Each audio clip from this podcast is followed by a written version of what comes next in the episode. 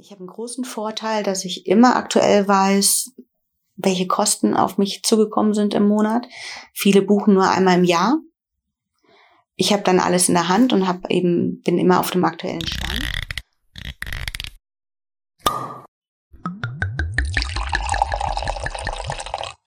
Hallo und herzlich willkommen bei Wein verkauft, dem Fachpodcast der Weinbranche. Heute mit einer Episode von der Mosel und zwar mit Anita Lütz vom Weingut Lütz, mit der ich über die Kunst des Selbermachens in Weingütern spreche. Und Selbermachen bezieht sich hier auf das Design, auf die Website, aber auch auf die Warenwirtschaft und Finanzbuchhaltung. Viel Spaß mit Anita.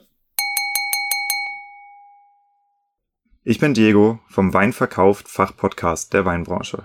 Hier geht es um effektives Weinmarketing, Weinbaupolitik, Verkaufskanäle, Betriebsentwicklung und lukrative Marktnischen, die Grenzen der Weinwerbung und die Beziehung unserer Branche zum Alkohol. Als Weinplus-Mitglied bekommst du attraktive Kostenvorteile bei wichtigen Zulieferern der Weinbranche, kannst die Episoden schon 14 Tage früher hören und dich mit hunderttausenden Weinkunden und Weinprofis auf der ganzen Welt vernetzen. Amorim Kork hat diesem Podcast in den ersten Monaten das wirtschaftliche Überleben gesichert das ist die Art von Firma, die man als Partner haben möchte. Und ganz nebenbei ist Amorim mit gutem Grund Weltmarktführer für Korken. Der Green Deal kommt. Wenn du zu den Weingütern gehören willst, die sich rechtzeitig darauf einstellen, tritt Piwi Deutschland bei. Ich bin seit 2022 Vorstandsmitglied von Piwi International und bei uns spielt die Musik.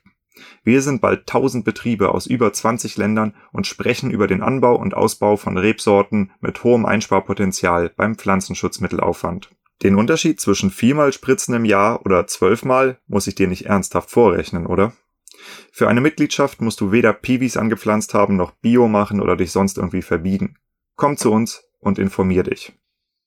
Neben dem Podcast beraten mein Team und ich kleine und mittlere Familienweingüter, die sich weiterentwickeln und ihre Fahrtrichtung schärfen möchten. Typische Szenarien sind Generationswechsel, der Übergang von Trauben- oder Fassweinproduktion zur Flaschenvermarktung und der Wunsch, endlich ein Betriebsprofil mit klarer Positionierung zu haben. Du bekommst von uns einen realistischen Betriebsentwicklungsplan, der zu 100 Prozent auf deinen betrieblichen Gegebenheiten aufbaut. Wir wissen, was in puncto Fördergeld abgeht und begleiten dich durch den Designprozess, die Auswahl von Dienstleistern oder Software, um den maximalen Gegenwert deiner Investition zu sichern und schleusen deine Weinmarke ins stark wachsende Netzwerk von Wein dem Fachpodcast der Weinbranche. Melde dich einfach für ein Vorgespräch. Also in den letzten zwei Tagen habe ich Situationen erlebt, wie ich sie eigentlich sehr selten erlebe in Weingütern. Und zwar saß ich zweimal ziemlich sprachlos da. Und zwar das erste Mal, als ich rausgefunden habe, dass das Design, also sowohl Print als auch Web, selbst gemacht ist bei euch. Und das zweite Mal, als ich deine Warenwirtschaft gesehen habe, Anita. Ähm, ich muss es wirklich nochmal sagen, sowas ist mir noch nie in irgendeinem Weingut begegnet. Also oft schon, also auch, auch, gar nicht in der Qualität, wenn das professionelle Dienstleister machen, aber dass das alles selbst gebaut ist, das ist wirklich, wirklich spektakulär.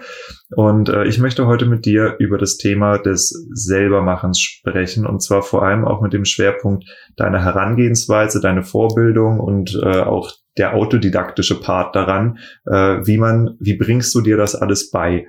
Ähm, vielleicht fangen wir einmal kurz an, indem wir noch mal so ein bisschen in deine Vita eintauchen für die Winzer, die dich nicht kennen, dass sie verstehen, wer hier vor uns sitzt und woher du kommst. Ja, erstmal hallo Diego. Vielen Dank, dass ich hier sein darf. Überrascht mich äh, selbst ein bisschen, weil ich eigentlich eher der Mensch der zweiten Reihe statt der ersten Reihe bin. Ähm, und das, was ich mache, sehe ich als gar nicht so besonders an, weil das mein Alltag ist im Weingut. Ähm, ursprünglich habe ich diplomiert in den Bereichen Diplompädagogik, Schwerpunkt ähm, Organisation, Planung, Management.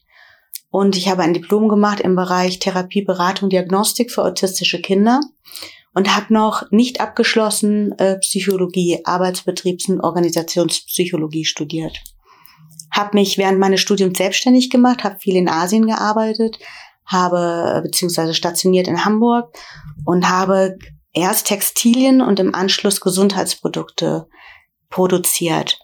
Da hat das Ganze schon etwas mit sich gebracht, dass ich ähm, Design von Textilien aber auch von den Gesundheitsprodukten mitbestimmt habe oder selbstständig ähm, umgesetzt habe. Hast du das im Studium irgendwie gelernt oder hast du dich da, also wie, wie bist du denn dazu gekommen, dass du als äh, Psychologiestudentin angefangen hast, Textilien herzustellen? Das ist ja jetzt nicht so der ganz typische Werdegang. War auch nicht so geplant. Äh, das hat sich alles so irgendwie ergeben. Wenn sich eine Chance nutzt, greife ich die ganz gerne oder ergreife die ganz gerne und das habe ich in dem Fall auch getan. Gelernt habe ich gar nichts diesbezüglich, äh, sondern das war mehr Learning by Doing. Aber ich denke, ich habe immer so Affinität zur Fotografie gehabt. Ähm, das auch schon in der Oberstufe in der Schule umgesetzt und ich denke, da ist ein bisschen der Grundstein gelegt worden. Mhm. Wie muss man sich das vorstellen? Ist das äh, so, wie man es heute hört? Äh, es gibt diese Plattform Alibaba, man schreibt irgendwas aus oder man sucht einen Hersteller, findet den oder wie, wie lief das damals ab? Musste man dann rüberfliegen und sich durch genau. die Fabriklandschaften Früher, kämpfen? Ganz genau. Früher war das tatsächlich so, dass man dann nach Asien geflogen ist, dass man ähm, sich äh, vorher natürlich einen Kunden hatte, dem man einen Vorschlag gemacht hatte. Wir haben äh, Downjacken zu ursprünglich produziert für Häuser wie P&C, Karstadt, ähm, haben das Design abgesprochen, sind dann nach Asien geflogen, wo wir auch bestehende Geschäftspartner hatten und haben das Produkt besprochen ähm, und produziert. Mhm spannend. Also äh, ich finde das total faszinierend. Vor allem, äh, wie, wie kommt man in so ein Geschäft rein? Hast du erst einen Kunden, der sagt, ja klar, ich kaufe euch ein paar Jacken ab? Oder also Nein. irgendwie muss das ja mal anfangen. Genau. Also das hat mit meinem damaligen Freund zu tun, der äh, das schon gemacht hatte. Und dann bin ich dazu gestoßen und dann haben wir das ein bisschen ausgebaut. Mhm. Und jetzt bist du irgendwie über viele Umwege in Pünderich an der Mosel im Weinbau gelandet. Ganz genau. Wie ist der Weg dahin gegangen? Wie ist der Weg dahin gegangen? Äh, letzten Endes war irgendwann der Punkt da, dass ich äh, mich mal wieder neu orientieren wollte, privat wie äh, geschäftlich, und bin in meinen Ursprungsheimatort zurückgegangen. Heißt das Ursprungs? Nee, Heimatort. Und ähm, ja, und dann habe ich irgendwann Jörg, meinen Mann, kennengelernt und ähm, ja, bin immer sehr spontan und habe mich dann eben entschieden, den Weg doch mit ihm gemeinsam weiterzugehen. Hm. Was sind denn deine Rollen hier im Weingut oder welcher Teil des Produkts ist aus deinen Händen? Ja, also ich bin Mädchen für alles. Ähm, das kann sein, dass ich beim Grubbern mal auf dem Traktor sitzen muss, aber das ist vielleicht einmal im Jahr oder zweimal im Jahr, um Jörg hochzuziehen mit der per Seilwinde. Ähm, ich muss putzen auch, aber ich mache eben auch alles rund ums Design, was unseren Wein betrifft. Unsere Werbung, unsere Webseite, ähm, alles. Hm. Ja, und das ist tatsächlich ziemlich spektakulär. Also wenn ihr euch das anschauen wollt, worüber wir hier sprechen, weingut-lütz.de, Lütz L-U-E-T-Z geschrieben, weingut-lütz.de. Und äh, dann seht ihr schon, als ich erfahren habe, dass das hier selbst gemacht ist, bin ich echt vom Stuhl gefallen. Ähm, ich finde, ich, also lass uns erstmal so ein bisschen über die, über die Marke an sich sprechen. Ähm, wenn ich eure Flasche in die Hand nehme, dann habe ich eine fast komplett weiße Fläche vor mir. Da drauf ist ein, ich nehme an, stilisiertes L äh, verschnitten mit einer Weinranke, oder? Oder äh, verstehe ich das falsch? Das verstehst du eigentlich falsch. Die Ursprungsidee war, Steillage und Mosel zu verbinden. Oh. Das Ganze, das Ganze, ähm, das Ursprungsdesign ist etwas anders gewesen. Das hat eine Freundin von mir gemacht, die Grafikerin ist, auch eine mhm. gute Grafikerin ist. Aber wir konnten das Logo nie so richtig gut verwenden. Und dann habe ich dann irgendwann nach ein paar Jahren das überarbeitet. Und dann ist eben dieses Zeichen entstanden, das eine Anmutung eines Ls hat. Mhm. Aber die Idee war Steillage und Mosel. Manche sagen, das ist eine Wünschelroute. Also es gibt sehr viel Spekulation, was das Ganze noch interessanter macht. Mhm. Und äh, du produzierst das komplett selbst. Also sitzt du mit Photoshop da oder wie arbeitest nein, nein, du? ich habe Grafikprogramme. Ich arbeite mit Illustrator von Adobe und mit InDesign mache ich meine ganzen Sachen. Photoshop ist natürlich auch dabei, weil ich ja die gesamte Fotografie selbst mache. Mhm. Ähm, und eben dementsprechend bearbeiten muss. Mhm. Hast du äh, gelernt, mit diesen Programmen umzugehen oder hast du es dir selber beigebracht? Das habe ich mir alles selbst beigebracht, stückchenweise und äh, ich beherrsche auch bestimmt nur fünf Prozent der Möglichkeiten, die die Programme bieten. Aber wenn ich neue Ideen habe, gibt es zum Glück Tutorials. YouTube. Zum Beispiel. Ja. Ähm, wenn ich mich so richtig erinnere an die Gespräche der letzten Tage, dann hast du aber auch den Druck selbst übernommen. Ne? Also nicht selbst gedruckt, sondern äh, einen Drucker gesucht und mit dem das Projekt abgesprochen, weil das ist ein Teil ähm, der Pro Projektentwicklung, wo ich gemerkt habe, dass man schon einiges an Fachwissen mitbringen muss, also über Papier, über äh, den Abrieb von äh, unterschiedlichen Quelllacken. Wie bist du da rangegangen? Mhm. Ähm, wir arbeiten natürlich mit einer tollen Druckerei zusammen. Ähm, das ist die Druckerei Virus in Gröf, die ähm, ja übernommen wurden von Sebastian und der ein absolut engagierter ähm, von, ja, von seinem, von seiner Arbeit begeisterter Drucker ist, der einen sehr unterstützt. Ich weiß ungefähr, was ich will. Das ist ziemlich klar am Anfang. Ich weiß technisch, dass ich zum Beispiel ein, ein wasserbeständiges Papier haben möchte. Und ähm, er zeigt mir Muster und ich suche sie aus. Hm. Das Design mache ich selbst. Äh, wir haben jetzt das äh, neu überarbeitet. Das neue Etikett hat eben weder eine Goldfolie aus ökologischen Gründen noch ein Relieflack, sondern besteht wirklich nur noch aus Die und Embossing, also Prägeelementen. Hm. Dieses Stichwort, du weißt, was du willst. Das ist äh, das Hauptmanko, was ich von den Designern immer höre. Ich komme in ein Weingut, die sagen, ja, wir müssen mal was tun, aber es ist nicht klar, was. Wie findest du denn raus, was du willst, wo du hin willst? Wie, findet, wie sieht dieser Prozess bei dir aus? Mm, also ich bin natürlich gerne unterwegs und, und klaue auch durchaus mit den Augen. Ähm, hole mir viele Ideen aus Zeitschriften, zum Beispiel können das Modezeitschriften sein, ähm, aber da muss ich tatsächlich sagen, das sind schon hochwertige Sachen. Mhm. Ähm, Modezeitschriften, viele Dinge im Interieurbereich. Man kann sich also aus ganz vielen verschiedenen anderen Bereichen Dinge ein bisschen wegklauen. Mhm. Grundideen. Ja, also ich meine, ein bisschen äh, sieht man, auch wenn man hier das, das Weingut besucht, sieht man deine Handschrift schon sehr stark. Ihr habt ja nicht nur den äh, das eigentliche Weingut, äh, sondern ihr habt auch noch den Weinraum.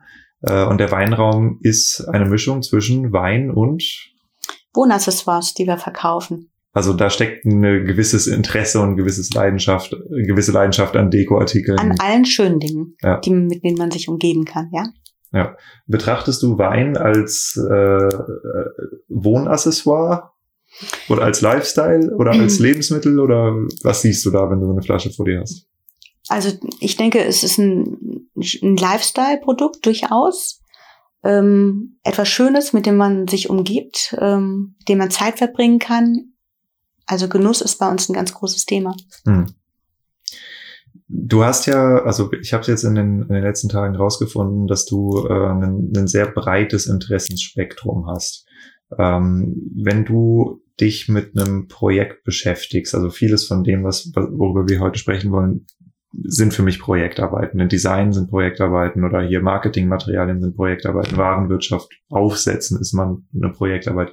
Äh, wie gehst du an ein solches Projekt ran? Ist es so völlig intuitiv, ich muss mal irgendwas machen und dann fange ich an oder gehst du da strukturiert ran? Machst du dir einen Plan? Machst du äh, hm. so eine Art Marktrecherche? Wie muss man sich das vorstellen? Nein, erstmal gucke ich, wo Defizite bei uns sind. Und ähm, zum Glück arbeite ich sehr eng mit meinem Mann zusammen. Wir tauschen uns sehr stark aus. Und ähm, ich habe halt erstmal nicht viel Ahnung von Wein. Und ähm, das ist irgendwie, glaube ich, eine ganz positive Seite, weil ich ähm, dann Defizite vielleicht eher erkenne. Und ähm, habe ganz gerne alles sehr einfach für das Handling ähm, vorbereitet und schaue mir eben an, wo die Defizite sind und was man vielleicht besser machen könnte. Hast du ein Beispiel? Ähm, Umsatzsteuervoranmeldung, die ich hier gezeigt habe. Ja. Eine Sache, die wir selbst machen. Und Jörg hat das ursprünglich händisch gemacht, also wirklich handschriftlich aufgeführt. Ähm, ist dann weitergegangen, dass er mal so ein paar Sachen per, per Word aber äh, auf, eingetippt hat, dass es ordentlicher aussieht. Und ähm, wenn aber Veränderungen da waren, er vielleicht eine Rechnung vergessen hatte einzufügen, musste das ganze Prozedere von vorne beginnen. Und dann habe ich mir nur gedacht, das könnte man einfacher machen und habe dann eben in Excel ähm, eine Datei, ja geschrieben kann man nicht sagen, es ist ja nur ein Anwenderprogramm. Gebaut. Gebaut, ja. ähm, die aus mehreren Mappen besteht, am Ende auf einer Hauptseite zusammengeführt werden. Und wir haben so jetzt äh, eine Möglichkeit, die Umsatzsteuervoranmeldung nicht in, in vielen Stunden, sondern in, in kürzester Zeit zu erledigen. Hm. Und äh, das sieht auch noch richtig gut aus. Also für diejenigen, die das jetzt natürlich nicht gesehen haben, weil es wird ja nicht mit so vielen Leuten geteilt. Ähm, ich habe gedacht, dass ich es hier mit professionellen Vorlagen zu tun habe, die man irgendwo kaufen kann, aber tatsächlich sind es professionelle Vorlagen, die du dir selber gebaut Homemade. hast. Mhm. Homemade, das ist total interessant. Ähm, was hast du denn für Sonderanforderungen zum Beispiel äh, an diese Erfassung der um Umsatzsteuer, die weingutsspezifisch sind, die du mit anderen Möglichkeiten am Markt irgendwie nicht so lösen konntest, wie es dir gefallen hat? Wir arbeiten mit äh, verschiedenen Steuersätzen, das heißt drei, drei Steuersätzen. Und ähm, wir haben noch ein Gästehaus. 19, und wir müssen 10 und 7, ne? 19, 10 und 7 Prozent. Wir haben ein Gästehaus, wo wir auch differenzieren müssen äh, zwischen den Übernachtungsgästen und den auch frühstückenden, frühstückenden Gästen. Heißt das so? Ja. Ich glaube schon, ja. Und ähm, genau, da gibt's keine Lösung, die am Markt ist, weil das einfach zu speziell ist. Und wir müssen jetzt zwei Betriebe, die eigentlich ähm, separat in der Buchführung geführt werden, dann doch auf eine Steuernummer nachher äh, herunterbrechen. Und das hast du dir dann in welcher Zeit selbst zusammengebaut? Das ist ein Prozess gewesen. Also ich habe gesehen, was ich benötige und ähm, ich sitze dann so ein, zwei Tage dran und überlege, wie ich das lösen kann und äh, muss ja auch ein paar Tests machen, dass es funktioniert. Hm. Kann ich zeitlich gar nicht so richtig äh, formulieren. Hm. Arbeitszeitersparnis oder äh, Kostenersparnis für Finanzbuchhaltung, wie sieht's jetzt da aus? Ja, extreme, weil ich brauche den Steuerberater nicht, um meine Umsatzsteuererklärung am Ende des Monats zu machen.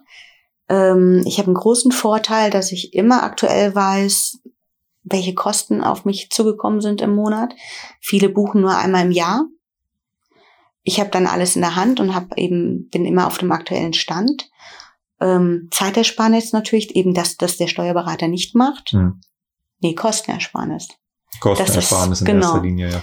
Und Zeitersparnis, weil es voll automatisiert ist. Und wenn ich dann sehe, ich habe in meinem Ordner vielleicht eine Rechnung über oder eine Quittung übersehen, kann ich die schnell eintippen und alles wird automatisch ähm, zusammengefasst.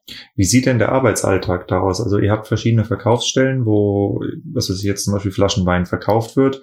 Und äh, du benutzt diese Warenwirtschaft fast wie eine Kasse, oder? Wie eine Registrierkasse. Genau.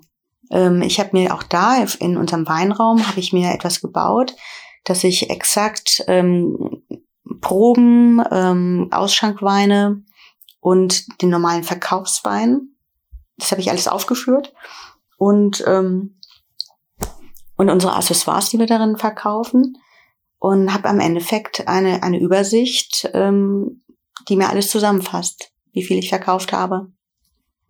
Ja, also wie gesagt, äh, als ich das das erste Mal gesehen habe gestern, äh, ich habe nicht geglaubt, dass es selbst gemacht ist. Es ist unfassbar praktisch. Und ähm, eine Sache, die ich fragen wollte, wärst du bereit, das mit der Branche zu teilen?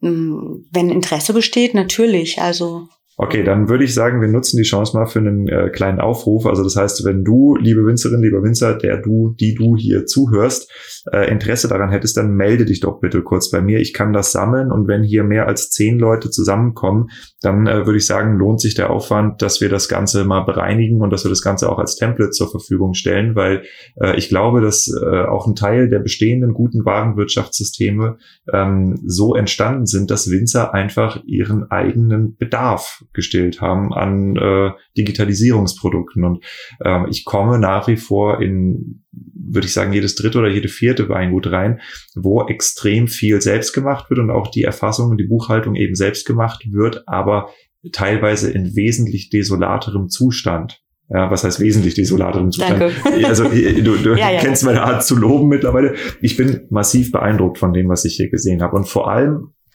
was mich so, äh, was mich so überrascht hat, ist, wie tief du auch äh, tatsächlich in den Statistiken drin steckst, wie leicht man auswerten kann. Also äh, mal zu einem Beispiel, äh, oder vielleicht erzählst du das besser, ähm, wie, wie genau gehst du mit deiner Kundendatei um? Das fand ich total faszinierend. Du konntest mir sagen, wie viele Kunden da drin sind, welche äh, wie lange aktiv sind und nicht aktiv sind. Erklär, führ uns mal bitte durch den Prozess deiner Kundendatei durch. Wir räumen regelmäßig auf. Also ich denke, ein Kunde, der zwei, drei Jahre nichts gekauft hat, wird auch in, in drei, vier Jahren nichts mehr kaufen. Das heißt, wir sind wirklich sehr akribisch, äh, kontrollieren sehr regelmäßig, das heißt zweimal im Jahr, wie ähm, welche Kunden wir haben, äh, wie das Bestellverhalten ist und ähm, löschen. Ja, ganz. Führ uns mal durch bitte, weil wie genau macht ihr das? Also der, der also ein Kunde kommt in den Weinraum. Dieser Kunde ist noch nicht hinterlegt, das ist ein Neukunde. Äh, wir kennen seinen Namen noch nicht, wir kennen seine Adresse noch nicht. Ähm, er oder sie möchte Wein probieren. Führ uns mal bitte durch den Prozess durch, bis er oder sie dann aussortiert wird oder eben auch nicht. Genau, der Kunde kommt in den Weinraum. Ähm, wir führen in der Regel ein nettes Gespräch. Es stellt sich heraus, ob der, der, Kunde. Regel? naja, ich hatte auch schon äh, tatsächlich Leute, wo ich ganz froh war, dass sie ganz schnell gegangen sind. Aber das ist vielleicht 0,1 Prozent. Und es sind, waren tatsächlich nur ein paar. Ähm, wir führen also nette Gespräche und äh, es wird es wird Wein probiert. Wir verköstigen in dem Weinraum, äh, lassen die Proben uns aber auch bezahlen. Ich finde, das sollte auch jeder Winzer machen. Viel zu viele Winzer bieten Proben immer noch an, ähm, kostenfrei an, was ich sehr schade finde. Wie weil kommunizierst ja, du das, wenn ich da mal ähm, Ich habe zum einen ein Schild auf meinem auf meinem Tisch stehen, und erkläre das auch sofort. Biete die Möglichkeit an, dass die Weine, bevor sie gekauft werden, äh, auch probiert werden können. Und wir haben eine verschiedene Preisstaffelung entsprechend der verschiedenen Qualitätsstufen. Rechnet ihr Probepreise irgendwie an im Fall von Kauf oder ist es ähm, so oder so? Da muss ich natürlich ganz ehrlich sein. Das ist ähm, in der Regel rechnen wir sie nicht an. Es sei denn, es ist ein sehr großer Einkauf. Ich habe Zeit, die ich investiere, um Dinge über Wein zu erklären. Wir haben das Produkt selbst, das keine Massenware ist. Und ich finde, ähm, es muss nicht alles umsonst sein heutzutage. Und es ist ja auch wirklich ein Gegenwert da. Hm. Wissen und eben Wein. Okay, so gut. Also das heißt, der oder die Kunde wird dann durch eine Weinprobe durchgeführt. Ja. Und dann? Genau. Bestenfalls kauft der Kunde. Ähm, Im gleichen Zuge frage ich, ob das interessant ist für den Kunden, dass wir ihn in die Kartei aufnehmen, weil wir regelmäßig äh, Rundschreiben haben, Newsletter und äh, nehmen den auf. Bei wie viel Prozent der Kunden kriegst du da eine Zusage? Ich würde sagen 80 Prozent. Das ist ziemlich viel. Das ist viel. Das heißt aber nicht, ähm, dass es auch dann nochmal kaufende Kunden sind. Deswegen beobachten wir das. Und wir nutzen äh, Vinestro, also das finden wir auch als oder sehen wir als sehr, sehr tolles Tool an. Und da habe ich sehr schnell hinterlegt und sehr gut hinterlegt, wann, wo, wie, wer bestellt hat. Und das wird dann kontrolliert. Und dementsprechend haben wir zwei. Ähm, was, zwei. was heißt kontrolliert? Das heißt, ähm, ich drucke mir Kundenlisten aus, die ich mir in Excel ähm, exportiere. Das könnte Vinestro ein bisschen besser gestalten, muss ich sagen. Ähm, ich ähm, habe dann immer die, die Datei, wie ist der Gesamtumsatz des Kundens und wann hat er zum letzten Mal bestellt. Und wenn da große Abweichungen sind von, ähm, wenn ich sehe, dass das ein recht großes Volumen war, aber er ein Jahr nicht mehr bestellt hat, gehe ich in den Kunden rein und schaue, wie das wirklich aussieht. Und dann entscheide ich mich, den zu kündigen, äh, zu kündigen, zu, zu löschen. Das kann man in zwei Schritten sehr schön bei Vinestro machen. Man kann ihn erst unter Karteileichen ablegen. Und wenn man dann sieht, dass diese Karteileiche nicht wirklich nochmal aktiv ist, auch das ist ein Bereich, den ich mir dann anschaue, lösche ich den Kunden komplett. Hm. Ihr seid aber, wenn ich das richtig verstanden habe, auch mit jedem Kunden im Kontakt, richtig? Weil ihr fahrt ja Weine aus. Also die, die, dieser Prozess, einen Kunden auszusortieren, ist das eine einseitige Sache oder fragt ihr beim Kunden auch nach, hör mal, wie sieht's aus, äh, willst du überhaupt noch bei uns in der Kartei drin sein? Auch das kommt vor. Also wenn ich sehe, dass ein Kunde, der sehr lange bei uns bestellt hat, rufe ich tatsächlich schon mal an und frage, ob das grundsätzlich interessant ist, noch von uns Wein zu beziehen oder Informationen. Ich frage immer nach Informationen. Hm.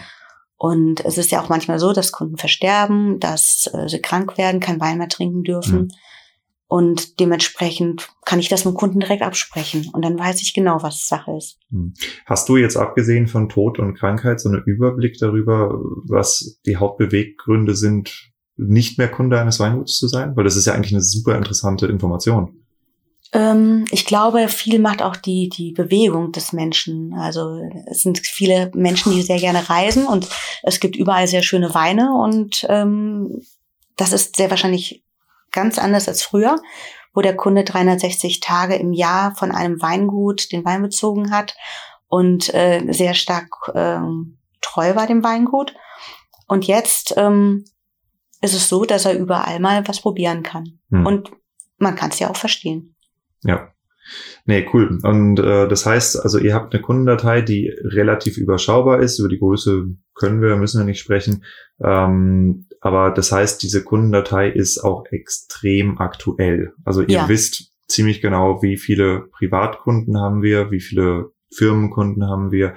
Ähm, wenn ich jetzt in andere Weingüter reingehe, also ich bin schon in Weingütern gewesen, wo ich zwar irgendwie, was weiß ich, 5000 Adressen habe, aber es ist nicht feststellbar, wie viele davon eigentlich bestellt haben. Mhm. Das ist hier überhaupt nicht der Fall. Mhm. Und ähm, was mich jetzt so interessieren würde, mal aus der Praxis raus, was steckt da für ein Arbeitsaufwand drin, seine Datei so zu pflegen und welchen Mehrwert bietet euch das denn? Also der Arbeitsaufwand, ähm, den kann ich nicht bemessen, weil das, das, das geht eigentlich wirklich sehr schnell. Der Mehrwert, der ist garantiert im ersten Moment überhaupt nicht zu erkennen. Im zweiten Blick jedoch ähm, weiß ich, ohne dass ich mich selbst belüge, wie viele Kunden ich wirklich habe. Weil mir hilft es nicht, äh, im Kinderkopf zu haben, ich habe 5000 Kunden und weiß, äh, 30 bestellen nur. Mhm. Muss man, ist das eine Mutfrage, sich so zu verhalten oder wie ist das bei euch? Gekommen? War das von Anfang an klar, dass ihr so arbeiten wollt oder seid ihr da irgendwie aus einer aus einer Notsituation reingerutscht oder ist das Teil der Unternehmensentwicklung? Wie kommt man dazu? Also für mich ist es relativ offensichtlich, weil ich verhalte mich ganz genauso, aber ich sehe es in Weingütern nicht als normales Verhalten. Das ist für mich komplett unnormal, was ich hier erlebe tatsächlich. Ähm, also für mich ist es einfach so, dass wir immer sehr sachlich wissen wollen, wo unser Betrieb steht und ähm, ich denke, das sollte auch jedes Weingut machen. Denn nochmal, was helfen, warum, warum Karteileichen? Was hilft dir das? Wenn du dann doch mit dich mal entscheiden solltest, auch eine postalische Aussendung zu machen, würdest du umsonst Briefmarken kaufen. Mhm. Aber ich finde halt wichtig ist, diesen, diesen objektiven Einblick in seinen eigenen Betrieb zu haben. Das finde ich wichtig. Mhm. Wir sind ja jetzt hier beim, beim Punkt selber machen. Was sind denn die Fähigkeiten, die du dir in der nicht allzu fernen Vergangenheit aneignen musstest, um äh, die Aufgabe, die du dir hier auch selber setzt, äh, zu erfüllen? Ja, also aneignen musste ich mir gar nichts, weil ähm, das, was ich mache, ist die kreative Seite, ist für mich eine ähm, Entspannung auch. Also ist wirklich auch mich mal rauszunehmen aus dem Weingutsalltag und das, was ich an Ideen habe, ähm, zu verwirklichen. Ähm, ich muss, die Frage war, was ich alles gelernt habe. Ja, was ja. du dir auch beibringen musst. Also der, der autodidaktische Part. Der davon. autodidaktische Part. Ist natürlich eine Menge. Ich habe bestimmt die Fotografie sehr foto, äh, professionalisiert. Ähm, habe dann eben die Adobe Cloud, das sind Programme wie InDesign, Illustrator, Photoshop, ähm, habe sie mir angeeignet, habe sie aber erstmal verstehen müssen. Das ist eine eben nur, äh, warum benutze ich Illustrator, warum benutze ich InDesign. Ich dachte immer, ich kann das eine mit dem anderen ersetzen und musste erstmal lernen, nein, mit dem einen machst du Grafiken, die du dann in das andere Programm einsetzt. Äh, das sind sehr mächtige Tools, sehr mächtige Programme mit sehr viel äh, Wissen, was man wirklich, wirklich antrainieren muss. Und es gibt halt, ähm, ich habe es nicht studiert. Also ich habe nicht so eine Stelle, wo ich hingehen konnte und sagen konnte, ja, erklär mir das mal bitte. Ja, und dann bin ich da, wie gesagt, ganz autodidaktisch äh, vorgegangen, habe parallel mich immer wieder mal geärgert, dass wir, als unsere Webseite noch programmiert wurde, ähm, wir wahnsinnige Kosten hatten, als wir Veränderungen vornehmen wollten und es sehr aufwendig war, teilweise zeitintensiv und äh, fing dann eben parallel an, mich mit Webdesign auseinanderzusetzen und ähm, habe das dann auch so ein bisschen für uns entdeckt. Hm. Ja, also so ein bisschen ist äh, das Understatement des Jahrhunderts. Ähm, nee, also ich, es ist, ich finde es ich find's wirklich extrem faszinierend, was, was hier passiert. Ähm, ich kann es nicht oft genug sagen, tatsächlich. Ja, bevor wir noch in ein weiteres Thema reingehen, und zwar die To-Do-Liste. ich habe hier eine, äh, es ist jetzt was anderes, als was du äh, denkst beim Zuhören. Ja, die, die To-Do-Liste kommt gleich noch ähm, würde ich gern mit dir noch über ein ganz anderes, äh, persönlicheres Thema sprechen. Und zwar erinnert mich vieles von dem, was ich hier sehe, an Lena und Sebastian. Die aufmerksamen Podcast-Zuhörer werden sie schon kennen. Und da geht es auch ganz viel um die Rolle einer Frau in einem Weingut. Auch äh, wenn du jetzt eingeheiratet bist, wenn du vorher gar nicht so viel mit dem Wein zu tun hattest. Wie findest du deine Rolle? Wie, identi wie also wie gestaltest du auch deine Rolle? Äh, wie kommst du damit zurecht, dass du dann auch sehr ortsgebunden bist und du scheinst ja auch einen unfassbaren kreativen äh, Arbeitsdrang zu haben. Ähm, wie hat sich das Ganze so gestaltet? Wie wird Augenhöhe hergestellt? Ähm, Gibt es Bereiche, wo du gesagt hast, nee, das ist jetzt nicht das, was ich machen will und so habe ich mir mein Leben auch nicht vorgestellt. Also verstehst du den Kontext dieser Frage? Mhm. Ja, vielleicht äh, kannst du da noch ein bisschen mit uns drüber sprechen, weil das ist äh, in der, in der Landwirtschaft äh, ist es wirklich übel, im Weinbau ist es auch nicht ganz auf der Höhe der Zeit. Und ähm, ich denke, es ist ein Thema, was nicht wichtiger sein könnte tatsächlich. Also ich habe äh, in Jörg zum Glück einen Mann, der, der mir sehr, sehr viel Freiräume lässt, ähm, was auch so meine in Anführungszeichen Selbstverwirklichung, wobei das ein fast zu großes Wort ist, ähm, lässt ähm, ich konnte schon in viele oder habe von Anfang an in alle Bereiche Einblick gehabt und ähm, habe so ein bisschen die Bereiche mir herausgepickt, äh, die mir auch Spaß machen. Ähm, du wirst mich nicht in der Steillage im Steilberg, äh, im, im Weinberg sehen, dass ich da hoch und runter laufe. Das ist mir zu anstrengend. Hm, von oben runter fotografieren. Ne? von oben runter fotografieren kann ich sehr gut. Ja. ja. Oder von unten hoch, aber manchmal auch von mittendrin. Ähm, also ich habe so meine Bereiche gefunden und ich denke, es macht auch immer dann Sinn für jede Frau, wobei ich jetzt auch nicht so der ähm, Frauen-Männer-Rollenbestimmer bin. Aber ich denke, jede Person, die in einem, einem Weingut mitarbeitet, sollte sich so die Dinge raussuchen, die er kann. Hm. Ja, ich kann kein Wein machen. Ich, ich ähm, kann viele solche Sachen überhaupt nicht. Hab trotzdem großes Interesse dran, aber ich kann es halt nicht. Hm. Das andere kann ich und habe Spaß dran und deswegen mache ich es. Ja. Und das würde ich auch jedem empfehlen, um so ein bisschen Zufriedenheit zu haben. Ähm, natürlich ist es nicht immer leicht. Ich habe lange in Hamburg gelebt und ähm, Pünderich ist nicht wirklich Hamburg von der Größe und von dem, was man auch kulturell erleben kann. Ähm, aber man hat ja die Möglichkeit, dann immer mal auszubrechen und irgendwo hinzufahren. Wie muss ich mir denn die Zusammenarbeit zwischen euch beiden vorstellen? Äh, habt ihr so eine Art Streitkultur? Äh, weil das ist ja dann, da gibt's ja bestimmt auch mal nicht übereinstimmende Punkte, auch so wie ich euch jetzt als Menschen kennengelernt habe. Also ihr harmonisiert auf, ihr harmoniert auf der einen Seite sehr, äh, sehr gut, würde ich sagen, auch weil ihr so unterschiedlich seid. Aber das muss auch gleichzeitig bedeuten, dass ihr manchmal äh, ziemlich gegensätzliche Perspektiven habt. Also wir haben sehr gegensätzliche Perspektiven, aber das finde ich befruchtet sich geradezu, weil ähm, jeder Dinge von anderen verschiedenen Seiten ähm, her sieht. Jörg ist der realistischere. Ich bin bestimmt der, der kreativere, der dann vielleicht manche Dinge vorschlägt, die eben in der Umsetzung äh, ja schon von vornherein gestorben sind. Mhm. Ähm, und natürlich kracht das auch mal, aber jetzt nicht ähm, jetzt nicht schlimm, sondern äh, es wird, ich mache in vielen Bereichen Vorschläge und ähm, er hat seine Gegenargumente und wir finden eigentlich immer einen guten Weg. Also es ist selten so, dass sich der eine oder der andere durchsetzt. Also wir finden immer einen guten Kompromiss, hm. womit beide sehr gut leben können. Wie lange hat das gedauert, dass du dich mit äh, der Rolle, die du hier hast, aber auch mit dem Weingut äh, wirklich identifizieren konntest? Ja, schwierige Frage. Ähm, das ist ja nicht so, dass du morgens aufstehst und, und denkst, so jetzt ist das so. Ist natürlich ein Prozess und ähm, es hat bestimmt insofern etwas länger gedauert, weil ich immer Selbstständigkeit gewohnt war. Äh, das heißt eigenes Geld verdienen und ähm, ich brauchte nie jemanden.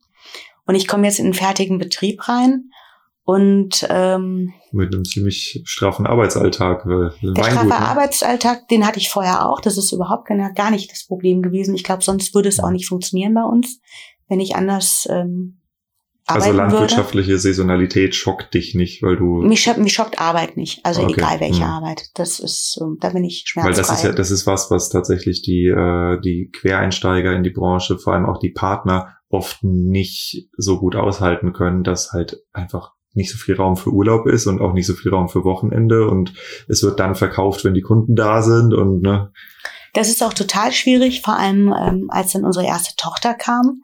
Ähm, viele Familien sieht man dann, dann kommen die, Mittag, die Männer mittags um drei Uhr nach Hause, helfen noch putzen, waschen, kochen. Und ähm, ja, bei uns ist es alles so nicht gewesen. Und das ist schon, das dauert, bis man das versteht und verstehen kann und akzeptieren kann. Das Hm. muss ich schon sagen. Genau, und wenn man dann in einen Betrieb reingekommen ist, den man selbst nicht aufgebaut hat, der war ja nur einfach schon mal da, ist es halt auch nicht ganz leicht, ähm, das als seinen eigenen Betrieb, weil man ja so dazugekommen ist, anzusehen. hm, Aber ich denke mittlerweile nach vielen Jahren, ähm, wir leben jetzt seit 19 Jahren, 20 Jahren, glaube ich, zusammen, so ungefähr, hm. ist das natürlich anders. Weißt du, welchen Mehrwert du wirklich bieten kannst? Ähm, das, das Publikum, was hier zuhört, ist ungefähr zwei Drittel bis drei Viertel männlich, je nach Episode. Und äh, viele von den äh, Männern, die das hier hören, werden in ähnliche Situation wie Jörg kommen. Das heißt, höchstwahrscheinlich statistisch eine Frau kennenlernen. Aber darum geht es eigentlich gar nicht, sondern einfach ein Leben mit einem Menschen führen, der nicht aus dem Weinbau kommt. Und äh, jetzt so rückblickend auf den Prozess, den du hier durchgemacht hast. Was kann man als äh, Mann denn richtig machen und was kann man falsch machen, um diese Eingewöhnung so angenehm und gut wie möglich zu gestalten und auch diese einen möglichst hohen Identifikationsgrad mit dem Weingut äh, herzustellen bei der Partnerin? Ah, das ist eine schwere Frage. Ähm, Also ich glaube, Jörg hat viele Sachen sehr richtig gemacht. Also er hat mir immer die Option gelassen, mit ihm zusammen groß zu werden im Weingut. Oder äh, er hätte mich auch zu 100 Prozent unterstützt, wenn ich meinen eigenen Weg hätte gehen wollen. Also keine Erwartungshaltung an dich gestellt. Er hat oder? nicht die Erwartung, er hatte nicht keine Erwartungshaltung bestimmt, aber nicht die Erwartungshaltung, dass ich äh, mich zu 100 Prozent in den Betrieb einbringe. Das, ähm, glaube ich, darf man auch heutzutage überhaupt nicht haben, weil jeder muss seinen Weg gehen. Und wenn er nicht frei seinen Weg gestalten kann, ich glaube ich, kann das ganz schnell nach hinten losgehen. Hm. Wie sieht es bei dem Thema Mitsprache aus? Ähm, es gibt oft, das was ich so beobachte, die die Meinung, ich komme nicht aus dem Weinbau, ich habe hier in der Familie dann nichts zu sagen. Nee, das habe ich überhaupt noch nie erlebt. Also auch da ist Jörg jemand, der mich immer einbindet. Ähm, schon von Anfang an, dass ich bei, ähm, bei den Jungen, bei den Fassweinproben mitprobiert habe. Ich habe immer mein, mein, mein Stimmrecht gehabt. Er hat mich immer hören wollen, wie ich was finde und oder wie mir der Wein gefällt und äh, Stil, Stilistik hat mich immer mit eingebunden, was wir wie abfüllen, äh, wie die nächsten Schritte sind, was wir an, an Innovationen machen können. Ähm, da habe ich mich noch nie eingeschränkt gefühlt. Hm. Was an eurer Marke erfüllt dich besonders mit Stolz oder Freude? An unserer Marke. Natürlich der Wein, der, der Wein, den Jörg macht. Also ich finde, ähm, er ist so ein Herzblutwinzer, macht das mit Leidenschaft, das finde ich wirklich toll. Und ähm, ich glaube schon, dass wir so ein bisschen stolz drauf sein können, äh, was wir uns hier errichtet haben. Ist ähm, für viele sehr überschaubar, aber für uns schon besonders. Also wir könnten das umsetzen, was wir wollten. Hm. Ja, nee, das, ich weiß, was du damit meinst. Also ich bin jetzt seit zwei Tagen hier im Weingut und ähm, es ist kein Bordeaux High-End Chateau hier, das soll es aber auch gar nicht sein, sondern es ist ein gut funktionierendes Weingut, äh, was völlig autark ist, super dasteht, äh, gemütlich ist, diverse Einkommensquellen hat, modern ist, renoviert ist, also eigentlich alles, was du haben willst. Ja. ja. Und äh, tatsächlich braucht man jetzt nur noch äh, NachfolgerInnen in dem Fall, die dann auch in ein paar Jahren das Zepter übernehmen, hoffentlich. Mm, ja, nee, vielen Dank für den Einblick, weil ich finde das immer extrem interessant. Ich, ich, ich, bin ein bisschen traurig, dass ich äh, so wenig weibliche Stimmen auch in den Podcast reinkriege. Wir sind leider eine relativ männerdominierte Branche und ich glaube, Männer sagen auch einfacher einem unbekannten Interview zu. Ich bin mir da nicht so ganz sicher, aber ich finde es immer extrem interessant, äh, halt auch die, die weibliche Perspektive auf unsere Branche reinzukriegen, weil so viele Männer zuhören. Und ich weiß, dass es ein wichtiges Thema ist, was ja nicht, nicht, nicht wirklich gut genug besprochen wird bei uns in der Branche. Ja, auch wenn wir uns das, wir haben doch vor zehn Jahren darüber gesprochen, das Thema ist doch jetzt erledigt. Nee, es ist nicht erledigt. Ja, da sollte man vielleicht sagen, absolut wichtig für so ein Zusammenleben ist einfach die Kommunikation. Also, dass man permanent über alles redet, egal wie genervt der andere ist, dass man immer wieder das Gespräch sucht und äh, auch über die nicht so schönen Dinge spricht. Die fallen ja natürlich auch an, im Alltag. Hm.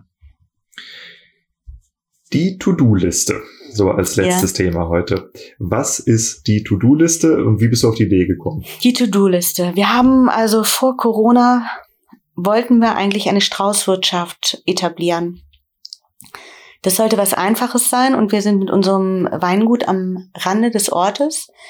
Wir haben hier keine Laufkundschaft und dann war wirklich die Überlegung, wie könnten wir es, wie könnte es funktionieren, dass die Leute, die unten an der Mosel sind, bis zu uns laufen. Und so ist die To-Do-Liste entstanden. Die To-Do-Liste für Ihren Pünderich-Urlaub. Das äh, ist die Überschrift. Wir hatten überlegt, verschiedene Aspekte rauszuwählen, ähm, die den potenziellen Gast neugierig auf uns machen. Wir haben Fragen, wir haben also eine Liste erstellt mit verschiedenen Punkten, die man eben auch abheften, äh, abhaken kann, nicht abheften. Mhm. Ähm, mit den verschiedenen Punkten, Flirten mit Gustafsson, das Wunderkind entdecken. Wo man erstmal davor steht und denkt, hä, was Brotzeitkosten, genau Brotzeitkosten. Ich glaube, das wäre was, wo jeder noch was mit anfangen konnte. Bei uns aber im Weingut ist das Besondere, dass alle unsere Weine, wie auch unsere Kinder, Namen haben. Da gibt's zum Beispiel ein Wunderkind und da gibt's den Gustafsson. Und natürlich jeder, der Flirt mit Gustafsson und das Wunderkind entdecken liest, ist erstmal etwas überrascht und ähm, kann damit nichts anfangen. Und das war vielleicht die Idee, dass das neugierig macht, uns zu besuchen. Wie ist es denn aufgenommen worden? Super, die Leute kamen tatsächlich mit der Karte an und wollten dann die verschiedenen Punkte abheften. Abhaken, nicht abheften. Kamen die auch fragend an, so nach dem Motto, ich habe jetzt diese Liste bis auf zwei Punkte durch, was zur Hölle ist Flirt mit Gustafsson? Genau, also viele sind davon ausgegangen, dass Flirten äh, mit Gustafsson, dass Gustafsson mein Mann ist. das war natürlich ganz witzig. Ähm, und dann habe ich es natürlich aufgeklärt, was das ist. Hm. Oder wer das ist. Hm. Das ist unser Rotwein-Cuvée dass die Cuvées hier so viele Namen haben. Ist das ein, was, was auf deinem Mist gewachsen ist sozusagen oder war das schon vorher so? Ähm, nein, das haben wir angefangen vor, glaube ich, 16 Jahren. Das hatte den Grund, dass wir einen Wein hatten, das war ein Klassik, der an Rest Süße und Säurewerte äh, gebunden ist. Ich habe das aber alles gar nicht mehr ganz so im Kopf, wie die Säure und Süßewerte sein müssen. Ich weiß nur, dass wir in der Säure zu gering waren. Und dann mussten wir eben diesen Klassik umbenennen. Wir haben dann lange gesucht. Ich hatte viele Jahre Latein, neun Jahre Latein in der Schule und hatte dann den Begriff Klassis gefunden im Stohwasser. Das kennt jeder, der mal Latein im Unterricht hatte. Ich das ist Französisch das, gelernt. Keine aha. Nee, das ist das dicke Wörterbuch. Und in diesem Stohwasser war zu finden äh, der Begriff Klassis. Hört sich ein bisschen an wie Klassik, und ähm, eigentlich ist es in der Übersetzung die militärische Flotte mit gemeint, aber es gab wohl Übersetzungen, wo Klasses auch als Kriegsbe äh, Kriegsgebiet oder Kampfgebiet bezeichnet wurde.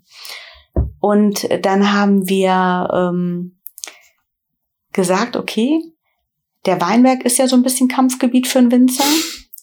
Und wir haben den Klasses Noor, äh, also so, ähm, wie sagt man, etabliert, hm. den Namen Klasses Noor. Noor ist der Name, wo dieser Wein wächst. Wir waren anfangs damit im Fachhandel und der Fachhandel war total begeistert, weil er eine kleine Geschichte zum Wein hatte. Und so hatte sich das immer weiter ähm, herauskristallisiert oder wir haben uns dafür entschieden, gemeinsam den Wein Namen zu geben. Das hat wieder einen ganz großen Vorteil. Dass der Kunde nicht mehr anruft und den Pündericher Marienburg oder den Pündericher Nonnengarten, ein Riesling, den wir in verschiedenen Qualitätsstufen und ähm, Geschmacksrichtungen haben, bestellt, sondern der bestellt jetzt den Pauemi. Das ist übrigens der vor dir steht, der Pauemi. Mhm. Der ist ähm, entstanden der Name. Wir hatten noch einen Wein zu benennen und beide unsere Töchter, die Pauline und Emilia heißen, wollten gerne namentlich erwähnt werden. Und dann haben wir gesagt, okay, jeder darf drei Buchstaben äh, spenden und so kam Pauemi. Mhm. Und wir haben im Ganzen total gute Erfolge. Und das heißt Erfolge. Wir haben ein ganz gutes Feedback bekommen. Die Leute finden das witzig. Der Fachhändler hat kleine Geschichten zu erzählen. Also die, der Fachhändler bekommt von uns auch eine Information, warum wir gerade diesen Namen gewählt haben.